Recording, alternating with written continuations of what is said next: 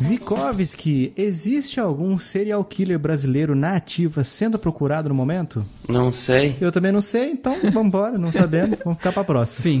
não, Um abraço. brincadeira. É, Fabinho, não- cara, é- é- é, eu gosto de pensar que não tem, mas dando uma procurada no Google, tem. Fiquei sabendo que tem. A gente viu um aqui que tá, que já tá meio que preso, né? Meio que preso, né? Como é que é meio, que preso? Solto, É, preso. Minha mussarela, minha calabresa. Mas é coisa recente. meio recente, né? É. Esse caso que a gente achou. Que caso é esse, Vitinho? O, o serial killer de Campo Grande, Fabinho. O pedreiro que se desentendeu com os contratantes dele, matou a turma e enterrou. Simples assim. Cara, não deve ser muito bom de lidar, né? Não, é. Geralmente, quem já precisou fazer reforma, coisa assim, sabe que lidar com um pedreiro geralmente é difícil. São duas cabeças, o dono da construção quer que fique de um jeito, o pedreiro às vezes sabe que é mais difícil de um, je- desse, de- desse jeito que ele quer e vai Exato. tentar propor uma outra coisa.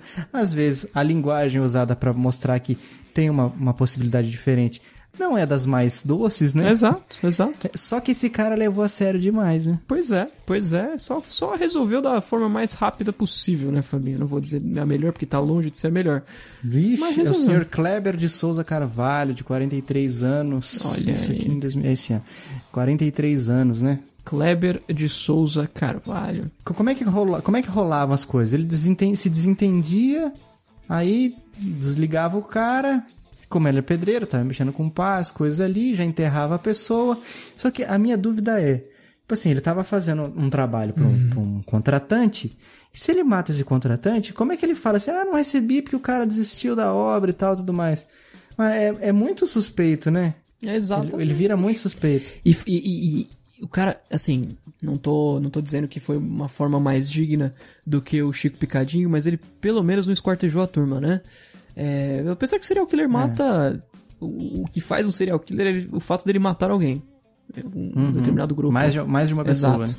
E parece que esse cara matou com uma picareta, Fabinho. Nossa. Aquela ferramenta. É. Cara, que crueldade, cara.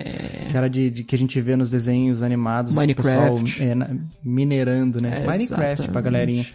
galerinha de hoje em É, dia. foi, foi passou uma pancada de picareta e pronto. Cara, É, deve ser uma só, né? E- Exatamente, exatamente. Isso me fez pensar, Fabinho, esses, esses conteúdos que a gente assiste de serial killer, né, as séries, enfim, a possibilidade da gente conhecer alguém que é um serial killer, ela não é nula. Isso me preocupa muito, cara. Cara, você e eu moramos em condomínios, Uhum, em prédios, né? Esses dias eu tava indo pro trabalho e pensando assim, gente, o que será que esses apartamentos escondem? Porque, É... cara, pode ter, tem tanta história, cara. Tem tanta história, tanta coisa. que eu fiquei também tava pensando assim, nesse dia específico, eu tava pensando assim, pô, imagina que alguém tenha um item aqui que é um tesouro, cara, que é uma coisa assim que só existe pouquíssimos no mundo. Pois é. E tem uma pessoa aqui que tem. Sim, E eu nunca vou saber disso. pois é, pois é. Isso acontece. Agora imagina, um cara que, sei lá, um cara que já matou alguém, um cara que já, já, já cometeu um- algum crime e não foi descoberto ainda. Que louco, né? Infelizmente é muito possível, né, cara? Muito possível. Não precisa citar nomes, Fabinho, mas você conhece alguém que já matou alguém? Não. Eu conheço. Não conheço. Eu conheço. É? Essa história fica pra outro, fica para outro episódio. Outro bônus, outro Exato. bônus. Tá gostando do bônus? É isso aí. Os segredos que vocês vão ficar sabendo. É. Exato. Loucura. Mas, ô Vitinho, a gente tava até comentando off-topic antes da gravação sobre esses casos, assim, né? Porque ah, o co- é, a gente vê nas matérias, ah, o corpo foi encontrado, enterrado em, ta- em tal lugar. Mano, quem que sai por aí cavocando lugares e procurando gente morta? Pois é, pois é. é. Tipo assim, ah, olha só, hoje tá um dia, não tá muito sol, vou sair cavando buracos por aí, ver se eu encontro alguém morto. Normalmente. Porque como que a pessoa vai no lugar lá, "Ah, eu acho que foi aqui, ou É. Será que a pessoa que matou não tem nenhum padrão assim, ah, tem que cobrir aqui, vou jogar um- uma sementinha de grama, alguma coisa pra nascer, pra tampar? Ou será que a pessoa deixa a terra, um montinho de terra mais alto assim, bem, tipo, ah, tem alguma coisa aqui?